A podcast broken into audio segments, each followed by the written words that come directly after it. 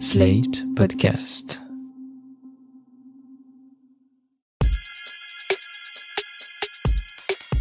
Salut chers auditeurs, salut chères auditrices, bienvenue dans Sans Algo, le podcast qui vous en fait découvrir d'autres.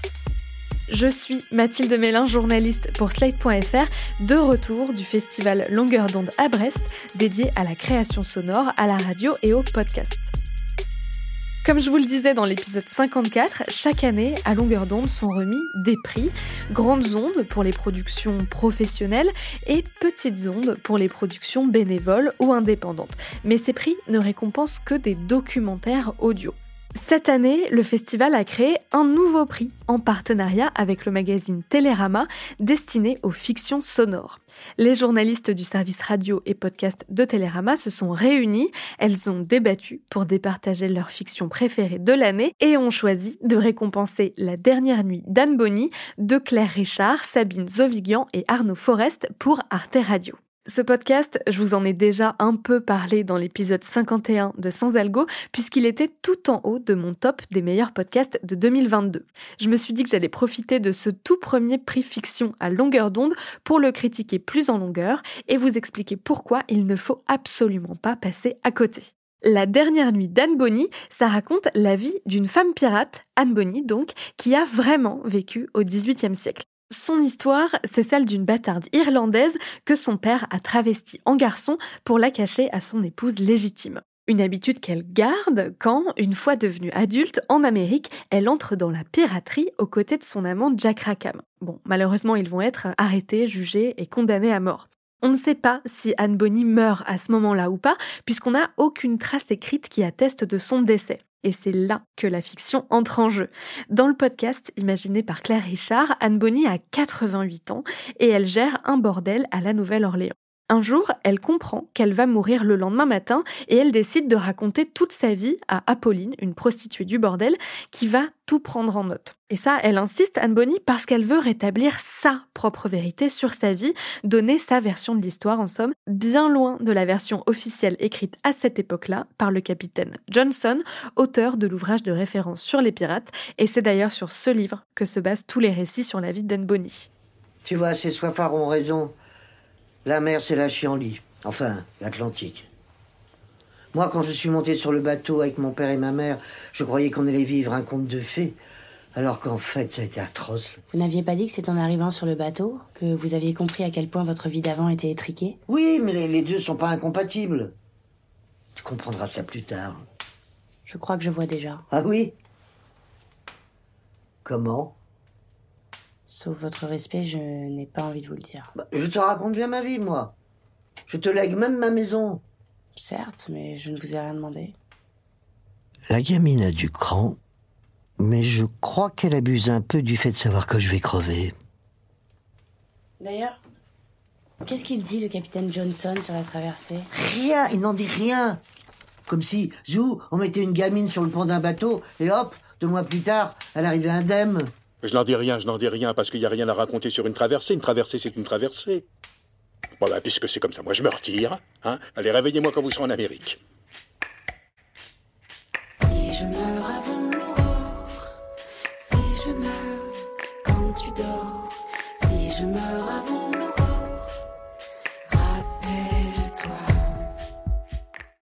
M'a tout de suite plu dans cette fiction, c'est la superposition de strates sonores. Vous l'avez entendu, on passe du récit que fait Anne Bonny au soir de sa vie à ses pensées, à des réactions d'autres personnages comme le capitaine Johnson, à des scènes qu'elle a vécues plus jeune et il y a même des chansons originales à chaque épisode qui viennent habiller et rythmer le récit. C'est la première fois, je crois, que j'écoute une fiction française qui utilise le son de cette façon et qui n'hésite pas à casser le quatrième mur dès les premières secondes du premier épisode en s'adressant directement à l'auditeur. Dans son écriture, Claire Richard n'hésite pas à superposer plusieurs scènes, à interrompre l'action et même à créer des personnages qui débattent au sein même de la fiction de ce qu'il s'y passe, en l'occurrence un historien et une historienne imaginaire qui ne sont pas franchement d'accord sur la façon de raconter l'histoire d'Anne Bonny. Je ne reconnaissais rien. Dans les rues, les gens parlaient des langues inconnues. C'est la première fois que j'ai vu des Indiens et des Noirs. Pardon, je vous coupe en pleine envolée exotique, mais en réalité, Anne Bonny aurait probablement dit nègre. On ne sait pas comment elle parlait, elle n'a laissé aucun écrit. Alors, on est en 1710 environ. Tous les blancs de sa caste et de son rang disent nègre. Son père va devenir planteur, il va édifier sa fortune sur le dos des esclaves. Bien sûr qu'elle dit nègre. Mais elle va devenir pirate. Il y avait des esclaves en fuite parmi les pirates. Que les pirates n'hésitaient pas à revendre comme des marchandises. Pas toujours. Mais souvent. Il est hors de question qu'on dise nègre dans cette histoire. Très bien, mais alors il faudra pas vous targuer de précision historique. Euh, il y a des choses plus importantes. Réécrire? Réparer. J'ai adoré toute cette réflexion un peu méta sur la fiction, la réalité et la subjectivité de l'histoire. Ce podcast nous pose la question des récits auxquels on croit, de pourquoi on les croit, tout en nous racontant une histoire captivante grâce au travail du son notamment. Les neuf épisodes de 20 minutes sont particulièrement bien réalisés par Sabine Zovigian et Arnaud Forest. Vous allez vite vous en rendre compte si vous l'écoutez au casque, ce que je vous conseille d'ailleurs. La dernière nuit d'Anne Bonny est un podcast très immersif. Ça tient à des détails comme par exemple la réverbe de la voix ou le bruit des vagues mixées très bas derrière les comédiens, mais à chaque scène, on est littéralement plongé dans un univers sans même nous en rendre compte. Moi, en l'écoutant par exemple, j'ai eu des images mentales très claires de chaque lieu où se passe l'histoire. J'ai beaucoup aimé aussi le fait que le personnage d'Anne Bonny, qui est joué par Catherine Yegel, ne soit pas toujours hyper aimable, voire carrément détestable à certains moments. Je trouve ça chouette aussi que ces histoires d'amour, alors réelles avec Jack Rackham et supposées avec la pirate Mary Read, ne soient pas ses seuls faits d'armes. Ça casse un peu le côté euh, héroïne de conte qui s'émancipe pour devenir pirate et vivre heureuse pour toujours. Ça rend son personnage plus complexe et donc plus réaliste. Enfin ça, c'est dans la version adulte. Parce que oui, ce que je vous ai pas encore dit, c'est que l'équipe d'Arte Radio a produit une deuxième version de cette histoire, intitulée Anne Bonny, la reine des pirates, destinée celle-ci aux 6-10 ans. Elle est plus courte, 6 épisodes de 15 minutes, mais elle est surtout plus édulcorée, disons qu'on est plus sur des aventures de pirates que sur une dernière nuit avant de mourir. Et ce qui est vraiment malin, c'est que le scénario de la version enfant reprend certaines répliques de la version adulte, mais aussi les chansons originales que j'adore qui ont été écrites par Michael Lio. Quand j'étais petite, l'histoire de Granuaille, c'était mon histoire préférée.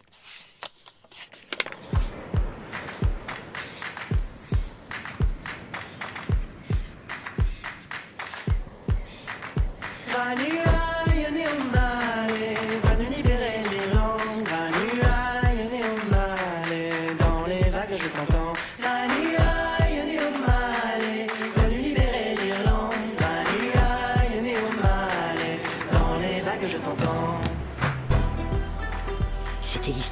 pirate d'Irlande qui s'appelait Granuaille O'Malley. Elle se déguisait en homme, elle commandait ses propres bateaux et elle terrorisait tout le monde, même la reine d'Angleterre. Granuaille, prisonnière, capturée par. Vous l'avez sûrement deviné, j'ai à peu près tout adoré dans ces deux fictions que j'ai trouvées réussies autant sur le fond que sur la forme. J'ai évidemment voulu en savoir un peu plus sur les coulisses de cette super production du service public. J'ai donc invité l'autrice Claire Richard et la réalisatrice Sabine Zovigian à ce micro. Bonjour Claire Richard. Bonjour. Bonjour Sabine Zovigian. Bonjour Mathilde Mélin. Comment avez-vous fait la connaissance d'Anne Bonny? Alors, j'ai fait la connaissance d'Anne Bonny dans un livre consacré aux femmes pirates. Et j'ai été euh, assez euh, fascinée par euh, l'histoire donc de cette femme du début du 18e qui devient pirate. Ouais, voilà, après je suis entrée dans une sorte de vortex de lecture comme ça peut m'arriver. Et ça c'était quand? C'était fin 2019, début 2020. Et une fois que vous avez fait euh, la connaissance d'Anne Bonny, vous vous dites tout de suite que ça ferait un bon personnage de fiction Oui, d'autant qu'à ce moment-là, j'avais envie de faire quelque chose de très différent de mon podcast précédent qui était de l'autofiction autour des enjeux féministes et de pornographie et tout. Donc justement, je me disais, génial, une histoire de pirate. Mais en même temps, très vite, j'ai vu, parce que c'était évident en fait, qu'il y avait beaucoup de choses sur elle et que ça n'allait pas suffire en fait de raconter l'histoire d'Anne Bonny, c'était pas très intéressant en soi parce que ça existait déjà beaucoup. Donc en fait, l'idée d'en faire un personnage de fiction était là dès le début, mais pour autant, ça faisait pas une fiction. En fait, c'était une série de beaucoup de lectures, d'historiens et tout ça. En fait, je cherchais l'entrée qui soit pas une sorte de répétition. euh, Et en fait, c'est après quand j'ai commencé à, à comprendre les interprétations qu'il pouvait y avoir autour d'elle, le nombre de réécritures, quand je me suis dit ah mais ces réécritures là, en plus du personnage romanesque, ça, ça fait une fiction. Et donc c'était ça un peu le début. Vous vous êtes tout de suite tourné vers Arte Radio, Claire Richard, parce que vous veniez de faire euh, les chemins de désir euh, avec eux? J'ai d'abord fait lire à Sabine euh, Avec qui présente. vous aviez travaillé sur les chemins de désir, justement? Voilà, absolument, parce qu'on avait aussi ensuite travaillé sur la version scénique, donc euh, ça faisait déjà un petit moment qu'on travaillait ensemble. Et après, par contre, j'ai tout de suite pensé à Arte Radio parce que on travaille ensemble depuis assez longtemps et qu'il y a une relation vraiment de confiance avec Sylvain Gire, qui est le producteur. Ça semblait évident de le proposer d'abord à Sylvain. Mais maintenant, au vu de ce qu'est devenu le projet, de son amplitude et, et du temps qu'il a demandé, et de la liberté aussi euh, formelle en fait qu'il nécessitait, je vois pas trop où ça aurait pu être fait ailleurs. Est-ce que vous pouvez nous donner une idée de l'échelle de ce projet? Combien de temps de travail c'est? Combien de gens ont travaillé dessus? Quel budget ça a demandé? Euh, L'écriture, moi je dirais en à peu près une année, mais pas à plein temps. Mais c'est-à-dire en comptant euh, peut-être deux trois mois de tourner autour de l'idée, de trouver la forme. En fait, ensuite l'écriture a été assez rapide parce qu'en fait c'était déjà rythmé par les étapes de la vie d'Anne Bonny qui étaient fournies par l'histoire en fait. Et une fois que le dispositif des couches narratives existait, c'était une mécanique qui était assez générative. Mais après ça s'est interrompu parce qu'il y a eu le confinement, j'étais enceinte, euh, bon. Et donc il y avait un script complet d'une V1 mais quand même vraiment abouti fin 2020. Au mois de février 2021, j'ai lu la première version et on a commencé à y travailler vraiment avec Arte Radio au mois d'avril. Et euh, le processus de réalisation a pris une bonne année et demie, quoi. Avec euh, pas d'interruption, mais euh, le temps des repérages, du casting, de l'organisation du tournage. On a tourné en deux temps, sur deux exercices, parce que Arte Radio n'avait pas les moyens de payer d'un coup tout ça. Donc Sur il y a deux une- exercices budgétaires, deux coup, exercices sur deux budgétaires, années voilà, sur deux années. Donc on a commencé à tourner fin 2021, on a continué euh, début 2022. Entre temps, j'avais déjà commencé à monter. C'est quelque chose qui s'est édifié entre, euh, pour moi, entre avril euh, 2021 et bien euh, la sortie en fait, parce que jusqu'au bout, euh, on y a retravaillé. Et puis il y a eu la version jeunesse qu'on a fait beaucoup plus rapidement parce qu'elle réemploie une grande partie du travail qui avait été fait. Donc euh, oui, tout ça en fait a, pris ouais, d'avril, pour moi, d'avril 2021 à décembre euh, 2022. Vous avez euh, travaillé en collaboration aussi avec Arnaud Forest et plein Mhm. d'autres euh, gens chez Arte Radio. Comment ça se passe une fois que vous, Sabine, vous recevez euh, la première version du scénario? Est-ce que vous faites des retours à Claire sur son écriture en disant Ah là, j'ai telle idée de réalisation? Est-ce que Claire, vous, quand vous écrivez, vous avez déjà des éléments sonores que vous suggérez à Sabine? Comment ça fonctionne cette relation entre l'autrice et la réalisatrice? Eh ben, au départ, euh, donc, euh, je suis la première lectrice. Avant même de penser en tant que réalisatrice, je réfléchis en tant qu'amie, en fait. Donc, je lis euh, le texte et euh, je la rassure sur le fait que c'est bien. c'est la première chose et que ça existe. Ensuite, euh, Claire, elle, euh, bon, dans son écriture, déjà, il y, a une, il y a une forme de montage. C'est très facile pour un réalisateur de se projeter, en fait, dans la façon dont ça va euh, s'ériger, en fait, en trois dimensions, quoi. Donc, il y a ce montage-là qui, après, évidemment, se modifie à l'épreuve du réel, mais qui est quand même très, très là. Il y a déjà beaucoup de sons dans l'écriture. Après, moi, mon travail, ça va être de m'isoler un peu avec euh, le texte, de pousser un peu le potentiel sonore là où je le vois, de tirer les fils qui sont déjà là, mais de les tirer au maximum, d'imaginer un rythme, de pousser des pistes. Par exemple, les chansons, elles étaient euh, dans le projet dramaturgique de Claire. Ça fait partie des choses, par exemple, que je peux pousser en me disant, ah oui, tiens, elle met ses chansons, c'est super. Bah, moi, j'aimerais bien qu'il y en ait une par épisode. Et donc, on va chercher ensemble aussi. Je vais lui dire, tiens, par exemple, quand Anne Bonny découvre les pirates, on essaie d'intégrer une chanson euh, qui soit un peu comédie musicale, les pirates arrivent en ville. Des choses un peu euh, comme ça. Donc après, moi, je vais pousser le potentiel sonore et faire en sorte d'avoir euh, une partition qui fait qu'après, je me lance dans le tournage. Et vous, Claire, vous assistez au tournage? Euh, là, pas beaucoup. Enfin, en fait, si je viens, c'est par curiosité et par joie, mais j'ai toute confiance en ta direction et euh, celle d'Arnaud de temps en temps, mais c'est quand même plutôt toi qui dirige. Et du coup, euh, c'est vraiment plus. euh, Enfin, j'ai pas de fonction particulière au tournage. Là, il y a peut-être une difficulté supplémentaire, c'est que vous avez réalisé deux versions. Une version pour les adultes qui s'appelle La dernière nuit d'Anne Bonny et une version pour les enfants qui s'appelle Anne Bonny, la reine des pirates. Et certaines des phrases ou des séquences servent aux deux versions. Comment vous vous êtes organisé? Comment vous avez imaginé à la fois cette écriture qui puisse passer auprès d'un public adulte et auprès d'un public enfant et une réalisation qui reprenait des mêmes morceaux de son. C'est assez inédit. Enfin, moi, je n'ai pas connaissance de podcast qui a déjà fait ça. Le projet vraiment premier, euh, c'est La dernière nuit d'Anne Bonny. J'écrivais cette histoire-là pendant le confinement. Il s'avère que ma belle-fille n'était pas avec nous. Et c'est juste qu'avec mon compagnon, pour meubler ces infinies journées du confinement, on avait commencé à créer une sorte de petite version pour enfants, mais vraiment pour ma belle-fille. Et c'est de cette idée-là, en fait, qu'est née euh, avec euh, Sylvain l'idée d'adapter. On a établi des règles qui disaient, elle réécrit une narration, elle avait la contrainte de devoir réemployer des choses existantes. Donc, en employant ce qui pouvait être, enfin, il y avait de la censure, quoi, pour les. D'ailleurs, il y a un épisode où on s'est dit avec euh, Charlie Marcelet, avec qui j'ai co-réalisé euh, Anne Bonny, la reine des pirates. À un moment donné, on s'est dit dans l'épisode 4, euh, la vache, ça boit énormément.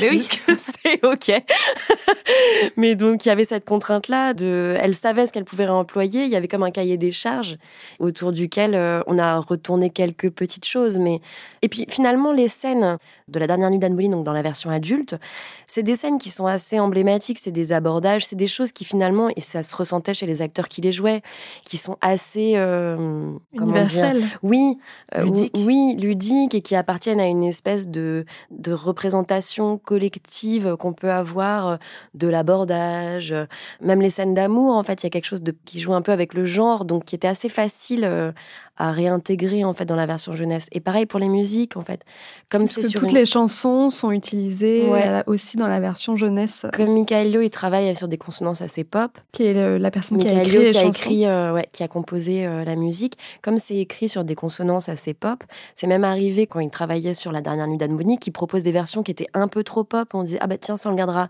plutôt pour euh, la petite Anne Bonny ou alors ah bon c'est un peu pop, peut-être un peu trop pop, mais c'est bien parce que ça pourra aussi servir aux deux versions. La dernière nuit d'Anne Bonny, ça se passe dans plein d'endroits différents. On est un peu en Irlande, un peu à la Nouvelle-Orléans, beaucoup dans les mers des Caraïbes. Sabine Zoviglian, j'imagine que vous n'êtes pas allée sur un bateau pirate dans les mers des Caraïbes. Comment vous avez imaginé l'univers sonore de ces différents endroits, des endroits où vous n'êtes pas allé Alors, je, je regarde des images, je choisis bien les oiseaux. Parce qu'en fait, euh, c'est un vrai truc. Les oiseaux, euh, du vent euh, dans les feuilles, c'est du vent dans les feuilles, des vagues, c'est des vagues. Les oiseaux, euh, beaucoup de gens trichent dessus. Moi, j'ai fait très attention d'utiliser les bons oiseaux. Moi, je me suis sentie autorisée à jouer avec l'imaginaire collectif. À part pour les oiseaux, j'étais pas dans un grand souci de documentation, c'est-à-dire ou de réalisme. C'était inspiré des films de pirates, c'était inspiré de ces mm, images qu'on a tous en fait, de la façon dont on les rêve communément un peu. Donc c'est plutôt ça. Après concrètement, c'est euh, un bruiteur de cinéma, Franck Tassel, c'est des banques de sons. Et les comédiens ont joué dans quel décor? Est-ce qu'ils ont enregistré en studio, sur des parcs qui grincent, sur des bateaux qui tanguent? Alors, il a fallu s'arranger avec les contraintes budgétaires selon les jours, etc. Mais globalement, on a tourné en studio dans un audit bruitage qui permettait d'avoir le son le plus mat possible pour pouvoir après le traiter, faire croire à des extérieurs. Il y a quelques scènes qu'on a tournées dans une maison. Euh, Les scènes de cabine, par exemple, euh, dans les bateaux, ça a été tourné dans un sauna, dans un sous-sol, mais un sauna un peu comme euh, certaines personnes ont dans des maisons en banlieue, dans le garage, quoi. On a tourné dans un garage pour les scènes de prison, mais globalement, c'était beaucoup du studio. Au niveau du casting, est-ce que vous avez écrit Claire Richard avec des voix en tête ou pas du tout?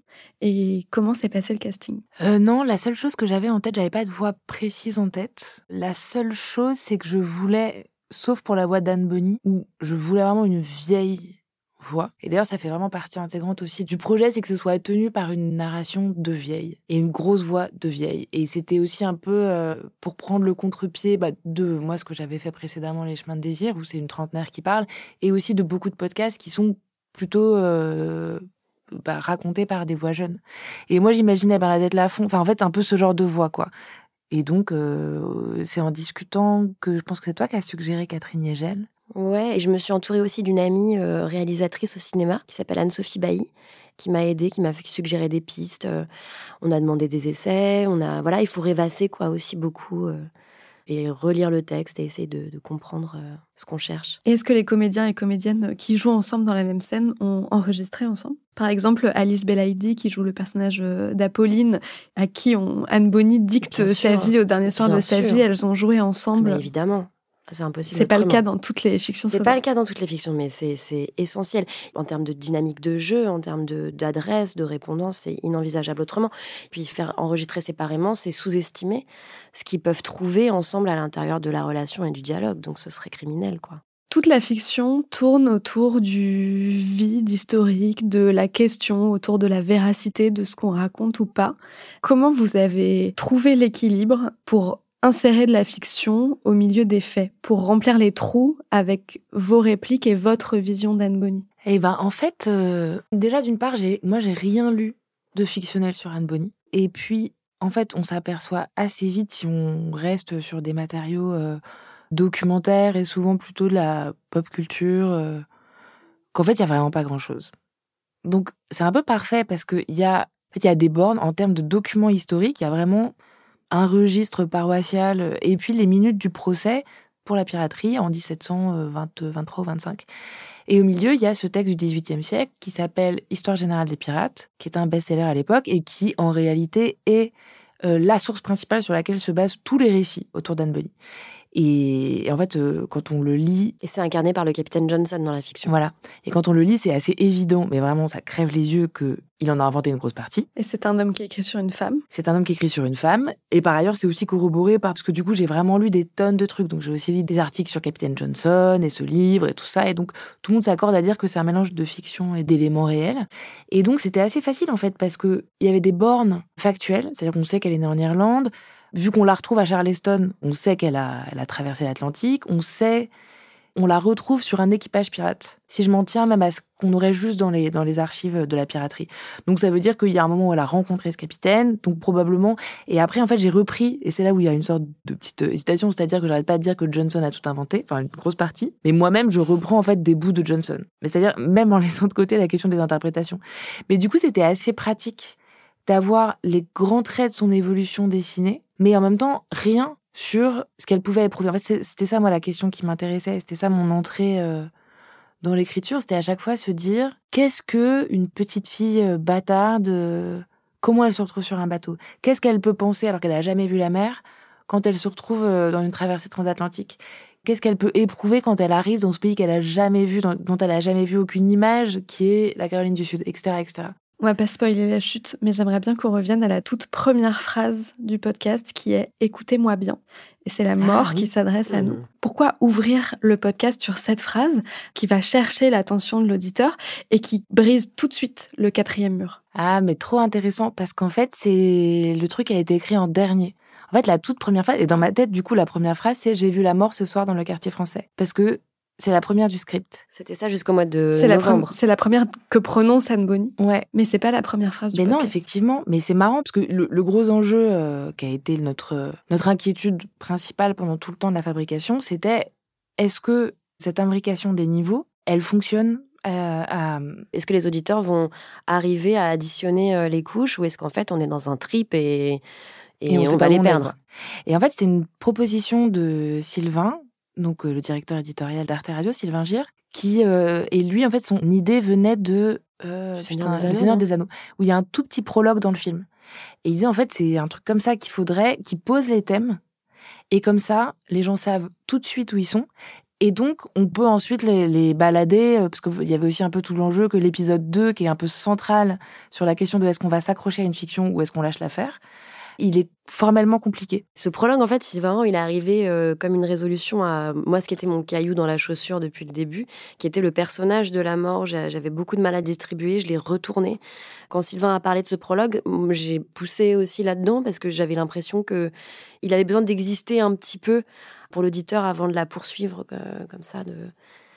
L'épisode 1 s'ouvre donc avec la mort, qui aborde notamment le thème de de qui raconte-t-on l'histoire, et il se referme avec l'historien, qui argumente en disant qu'il n'est pas du tout d'accord avec ce qu'il vient euh, d'écouter. C'était un personnage euh, fun à mettre en scène, euh, l'historien et l'historienne. Moi, je les adore. Ouais, ils me font beaucoup rire. Mais en plus, c'est vraiment. Alors, pour le coup, l'historien, il vient d'un article que j'avais lu. Oh, donc, j'ai vraiment lu beaucoup de trucs. Et qui, dans mes notes, j'ai vraiment, je l'ai vraiment appelé historien grognon. C'est un historien local de Floride. Et qui, c'est vraiment lui qui. Après, euh, j'ai repris cette, cette réplique qui dit Mais n'importe quoi, Ada Providence, très probablement, elle se prostitue. Et puis, arrêtez de dire qu'elle a tiré sur les bateaux. Les femmes savaient pas tirer, ça n'a pas de sens. Et lui, là, vraiment, je me suis dit Ah, génial et tout. C'est le Finkelkraut de l'histoire. Et en même temps, j'ai aussi une très très bonne amie qui est historienne et elle m'avait aussi un peu parlé d'un type d'histoire euh, qui se fait, qui est l'histoire des possibles, que je trouvais assez passionnant, parce que c'est fait par des historiens, mais c'est vraiment se demander qu'est-ce qui se serait passé si?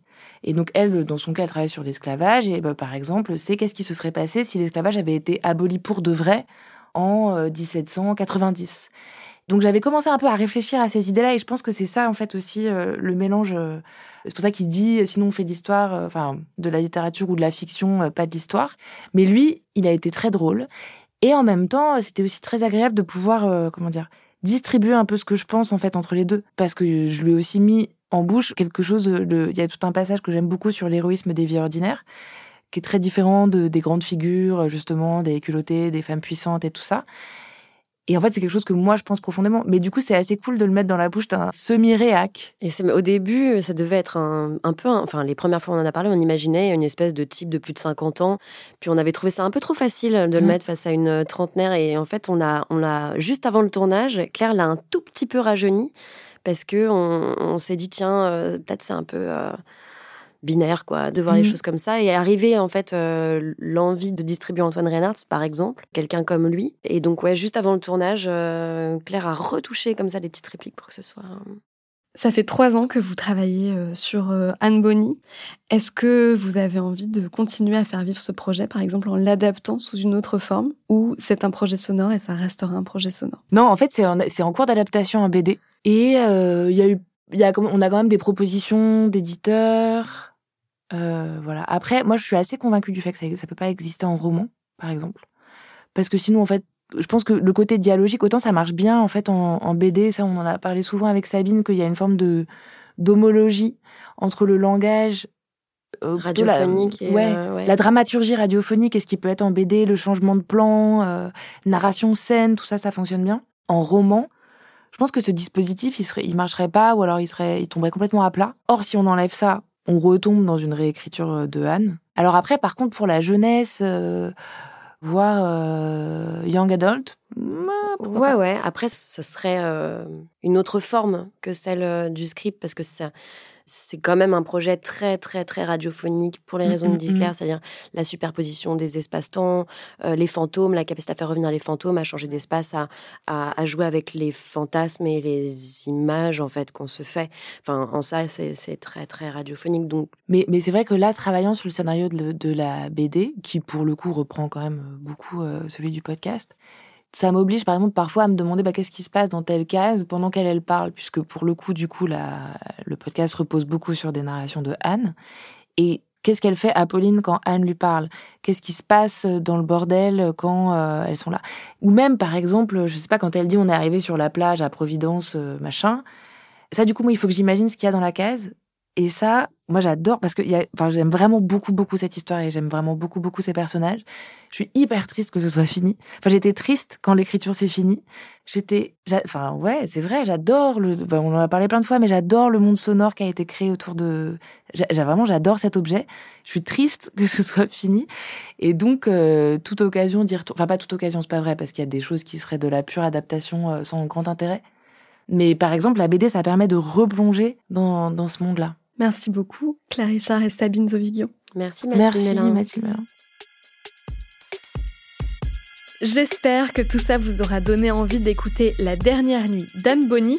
C'est disponible sur le site et l'application d'Arte Radio, sur l'application Radio France et sur toutes les plateformes habituelles. Je vous remercie d'avoir écouté cet épisode de Sans Algo. Si ce format vous plaît, envoyez-le à vos proches, partagez-le sur vos réseaux sociaux et laissez-nous des étoiles et des commentaires sur les applis de podcast. Je vous donne rendez-vous dans 15 jours pour une nouvelle reco 100% sans algo. Et d'ici là, si vous manquez de bons podcasts à écouter, allez faire un tour sur Slate Audio, notre plateforme de recommandation d'écoute. Sans Algo est un podcast de Mathilde Mélin, produit et réalisé par Slate.fr sous la direction de Christophe Caron. Merci à Nina Pareja pour la production éditoriale et à Mona Delahaye pour le montage et la réalisation.